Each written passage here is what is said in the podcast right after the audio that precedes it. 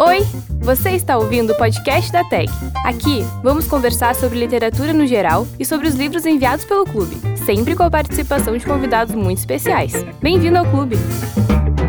Oi, gente! Bem-vindos novamente ao Papo de Livro, o podcast da TEG. Eu sou a Fernanda Grabowska, editora da TEG Inéditos, e quem veio conversar com a gente hoje é a Clara Madrigano, escritora, jornalista e uma das idealizadoras da editora Dan Blanche. Ela já teve as suas histórias publicadas na revista Trasgo, super interessante, e no segundo volume da coletânea de ficção científica feminista Universo Desconstruído. Tudo bom, Clara? Dá um oi para os nossos associados. Olá, leitores! Olá, associados da TAG! que prazer estar aqui! Muito bem, então no programa de hoje a gente vai falar sobre o livro que nós enviamos em julho na TAG Inéditos, que marcou os cinco anos do clube.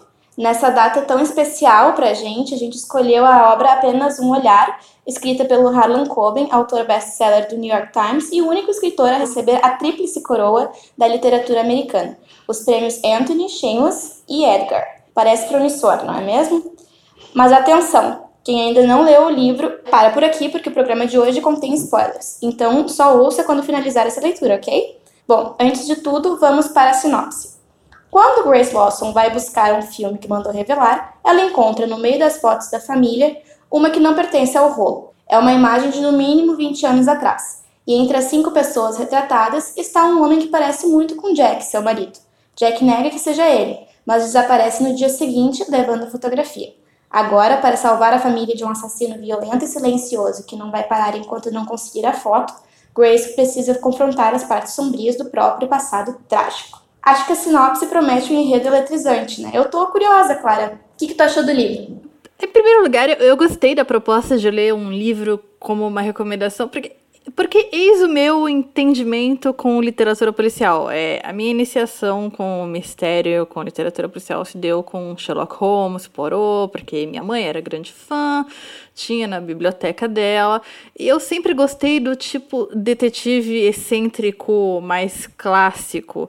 O detetive mais moderno, que é aquele que fuma 30 maços de cigarro por dia, tem uma esposa que não entende o trabalho dele, é uma femme fatale que não deixa ele trabalhar em paz e que está sempre sofrendo porque, meu Deus, ser tão brilhante é um fardo. É, esse detetive me interessa menos. Então, quando eu soube que eu ia receber um thriller moderno, eu fiquei um pouquinho apreensiva. porque geralmente eu escapo de suspenses que envolvam esses tipos de protagonistas. Mas no fim não era isso, não é? Uma história de suspense sob o ponto de vista de uma mulher, de uma artista, uma mãe, uma esposa. Ela não é o detetive melancólico com enfisema pulmonar. É... Então foi uma surpresa agradável. Além de ser minha primeira experiência com uma curadoria, né? Uma caixa de assinatura. Eu fiquei é, positivamente surpresa com o livro. Muito bem. É, apesar de, ter, é, de ser inédito no Brasil, né? Afinal, tá inéditos esse livro tinha sido publicado já nos Estados Unidos em 2004. E por isso ele se passa durante o início dessa década, quando as novas tecnologias do século, né, a, a era da selfie ainda não estava instaurada, mas tudo isso que a gente conhece, que é tão natural para a gente, estava recém começando a se popularizar.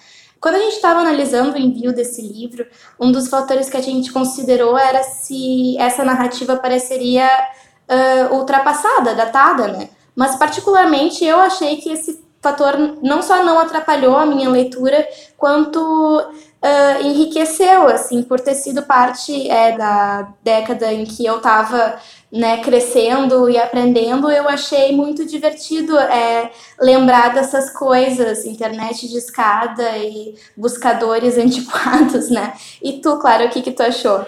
Olha, primeiro que quando você fala sobre 2004 ser uma época poder parecer meio antiquado para leitores, eu sinto uma dor no coração porque porque eu estava viva nessa época. Eu era já uma adolescente nessa época e é, eu concordo com o que você disse, porque existem é claro, quem está escrevendo ficção, qualquer tipo de ficção hoje em dia, precisa uh, conceder certo espaço à tecnologia, se está falando do mundo moderno. Mas essa história em particular, como ela foi escrita naquela época, e ela depende bastante de, da tecnologia não estar tão desenvolvida assim, quer dizer, tudo gira em torno de uma fotografia. Uma coisa que se se passasse em outra época, se passasse hoje em dia, já estaria em todos os lugares, em todos os Instagrams, em todos os sites. Então, a história precisa, ela funciona, a narrativa funciona mesmo com a tecnologia não sendo tão moderna assim. Já que a, a trama gira em torno de, dessa foto misteriosa, que pode ou não ser o marido da Grace, com certeza é o marido da Grace. Eu não sei, podiam ter culpado um deepfake pela fotografia se ela se passasse hoje em dia. Exatamente, né? Ter conhecimento dessas limitações uh, tecnológicas até torna essa história mais engraçada, né? Ser, ser consciente de que não estava tão disponível a possibilidade até de dar uma busca reversa ali e encontrar tá, de onde saiu, né?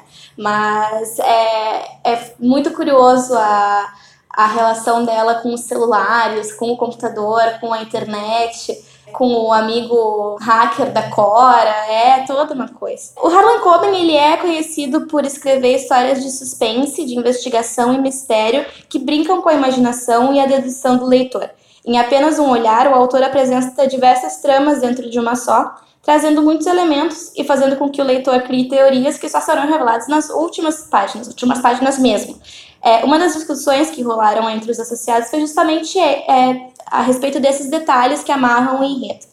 Claro, tu acha que todos os acontecimentos foram bem explicados no final? Assim, quando o livro terminou, tu conseguiu assimilar todos os fatos ou foi aquela coisa, uma torrente de emoções, não sei para onde olhar?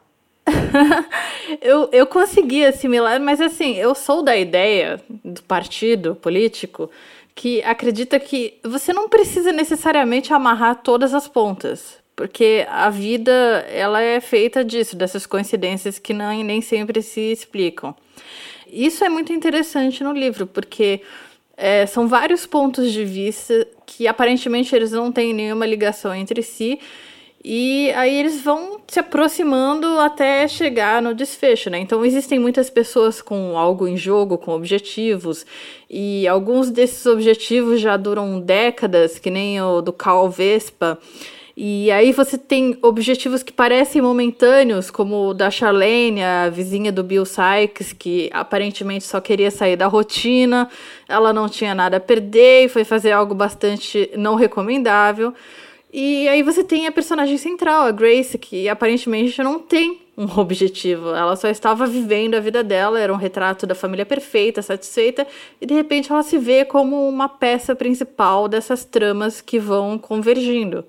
Eu acho isso muito interessante no, no, policial, no gênero policial. É uma coisa que me fascina, a habilidade de você conseguir manter o segredo, ou pelo menos não entregar tudo até o final, até a última página, ou às vezes nem entregar tudo, deixar algo para a imaginação do leitor trabalhar. Você pensa que existe só um mistério, mas aí existem 20 mistérios e nem todos são interligados, alguns são só coincidências.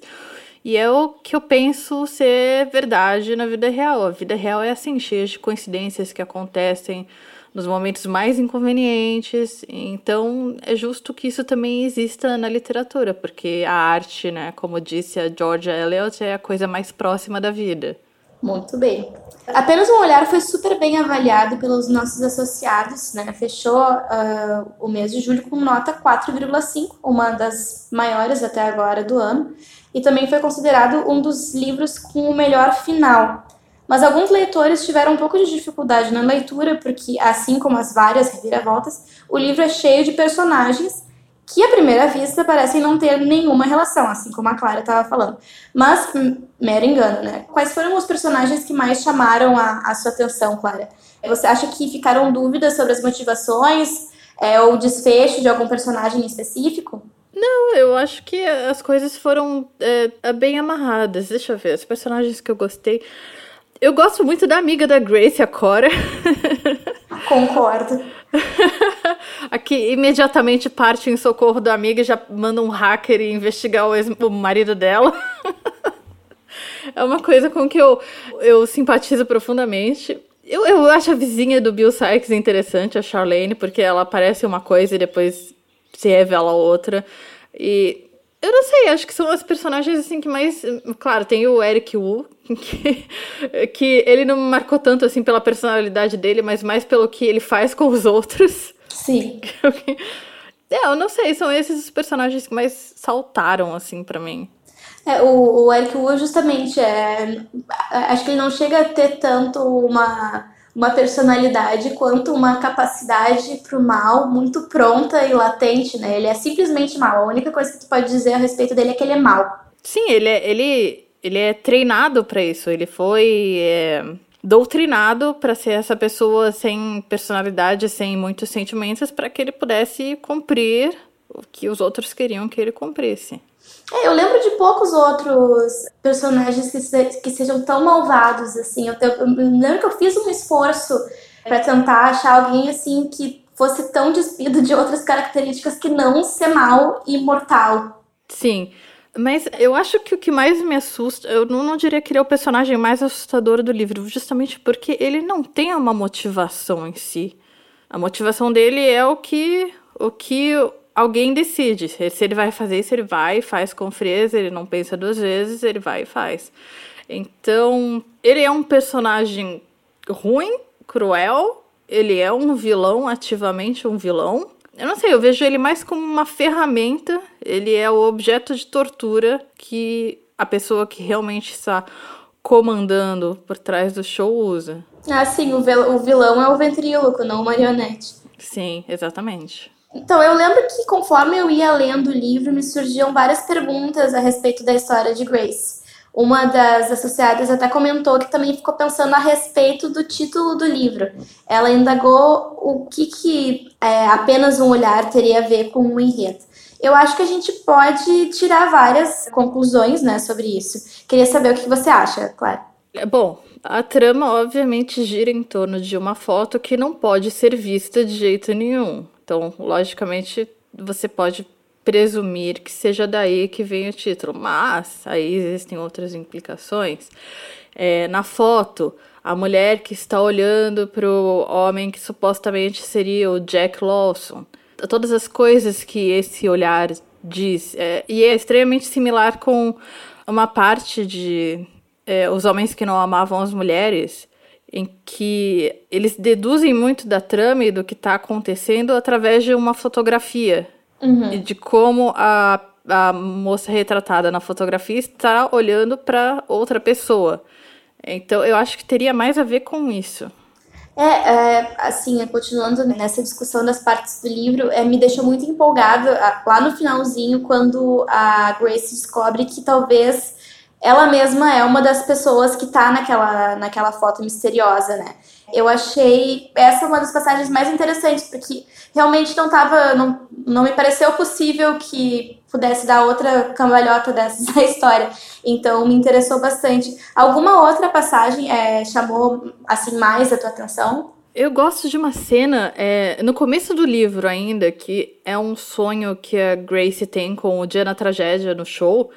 É uma cena bastante angustiante, é o tipo de cena que na minha mente roda mais ou menos com aquela urgência e sobreposição de acontecimentos, por exemplo.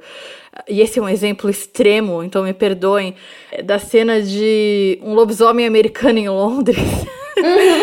em que o lobisomem ele ataca a praça de Piccadilly no centro de Londres e um evento vai causando outro em uma sucessão muito rápida, uma reação em cadeia.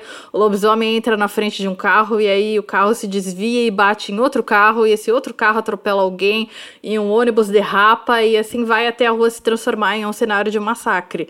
Então é, eu, eu gosto dessas cenas angustiantes e ao mesmo tempo eu também acho que essa cena diz bastante sobre o livro em si, que é, é realmente isso, um evento vai levando ao outro, as coisas vão esbarrando, os pontos de vista vão esbarrando, não necessariamente parece que estão ligados, mas aí de repente tem, estão ligados. Isso que você falou dessa cena final, desse momento final em que fica no ar, será que era Grace na fotografia?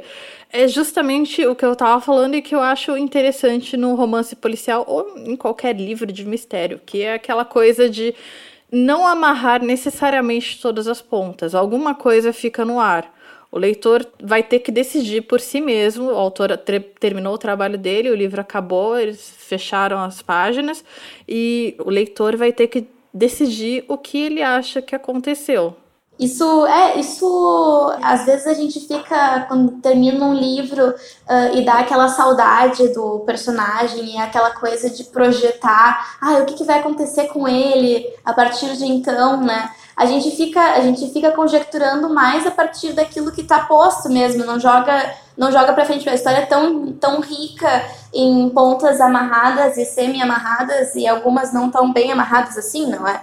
Então ele tem isso como um recurso narrativo muito interessante. Mas tem outra coisa muito legal dessa obra que muitas das passagens são embaladas por música, né? Criando quase uma trilha sonora. A gente, inclusive, fez uma playlist com as canções citadas durante a história para os leitores ouvirem enquanto leem. Bruce Springsteen, Coldplay e Nirvana são apenas alguns dos nomes citados. Eu terminei o livro até achando que o Harlan Coben é fãzaço do Springsteen. É, o que que tu acha dessa, dessa relação do, da, da música, né, e com a história? Eu acho muito importante, ajuda a ambientar a história. Além de ser, novamente, é um recall à época em que se passou, porque são os grandes hits da época, ou não necessariamente, né? Mas tem ligação com a história, com o que os personagens passaram, as preferências deles, onde eles vivem agora, em que época eles vivem agora, em que época certos é, acontecimentos do livro se deram. Então é interessante essa relação da, da, da música como um extra para você ambientar a sua história. Eu acho, eu acho muito simpático e assim, eu sou muito entusiasta da ideia das nossas playlists. Achei que essa vale muito, vale muito a pena ouvir. É, fica a dica para quem passou ao largo, assim, lê um pouquinho do livro, escuta, escuta as músicas que a gente separou, a leitura vai ficar muito mais divertida, vai ter muito mais aquele gostinho daquela época. Playlists é... são muito legais, gente. então, Clara, queria saber uh, quais outros livros tu anda lendo no momento, quais outros thrillers tu indicaria para os nossos associados, nossos ouvintes? Uh, pessoas, o que eu indicaria? Obviamente, eu adoro a, a Gillian Flynn, eu, Gillian Flynn. Eu tenho paixão por todos os livros dela. O Rafael Montes, que é um autor nacional, que escreve suspenses, suspenses muito bons. De minha parte, o que eu estou lendo no momento, na verdade, o que eu vou começar a ler, Mind Hunter, que não é ficção, né? Ah, é ótimo. Não é ficção, é não ficção, mas que eu posterguei por praticamente dois anos, mas agora que a série voltou, a curiosidade também retornou com força total e eu tô naquele mood pra crime. Então, agora, como a gente é, já faz de modo habitual, eu vou ler alguns dos comentários dos nossos associados a respeito do livro com a palavra o associado. O primeiro que eu leio é do Alan Costa. Alguém treme na base com Eric Wu? Sabia que ele aparece em outro livro do Coben? Se eu não me engano, é em Não Conte a Ninguém. Bom, eu, eu não sei vocês, né? Eu já, eu já falei, eu já falei anteriormente, mas eu, eu achei ele realmente muito, muito, muito mal e muito estranho. Eu ainda não li Não Conte a, a Ninguém, então eu agradeço pela dica de leitura, né? e esse é o próximo é da Dani. Amei, envolvente e surpreendente. Parabéns ao autor pela imaginação e pela criatividade. Assisti Safe, vale muito a pena. Então, essa série é maravilhosa. Para quem não sabe, o Harlan Coben fechou contrato com a Netflix. Uh, e um dos projetos autorais dele no, no canal de streaming é Safe, essa minissérie de mistérios que ficou relativamente famosa aqui no Brasil, uh, mas que vale muito a pena assistir. Tu já assistiu, Clara? Não, ainda não, porque uh, até eu receber esse livro, eu nunca tinha lido nada do Harlan Coben. e algo, algo muito curioso que eu descobri é que o Harlan Coben ele é extremamente popular na França. Sim, sim, é. Tem, é, esse livro que nós enviamos, inclusive, ganhou sua versão é, em série francesa, né? Mas enfim, a gente precisa é, se despedir. Eu queria agradecer imensamente a participação da Clara, que foi tão, tão acolhedora quando, quando a gente abordou ela, é, chamou para conversar com a gente. Queria te agradecer muito, muito por ter compartilhado as suas ideias com a gente. Claro, é, a todos os leitores da tag, é, meus agradecimentos e meus agradecimentos a vocês que me convidaram para participar desse podcast, porque eu sou a maluca dos podcasts, eu adoro participar de podcast de literatura. E continuem fazendo esse sucesso que vocês fazem, levando leitura para todo mundo. Muito bem, muito obrigada. Então, pessoal, esse programa foi produzido pela Luísa Santini e pela Laura Viola. É, qualquer dúvida, comentário ou sugestão é só mandar um alô para produto@taglivros.com.br. Um beijo e até a próxima. Tchau!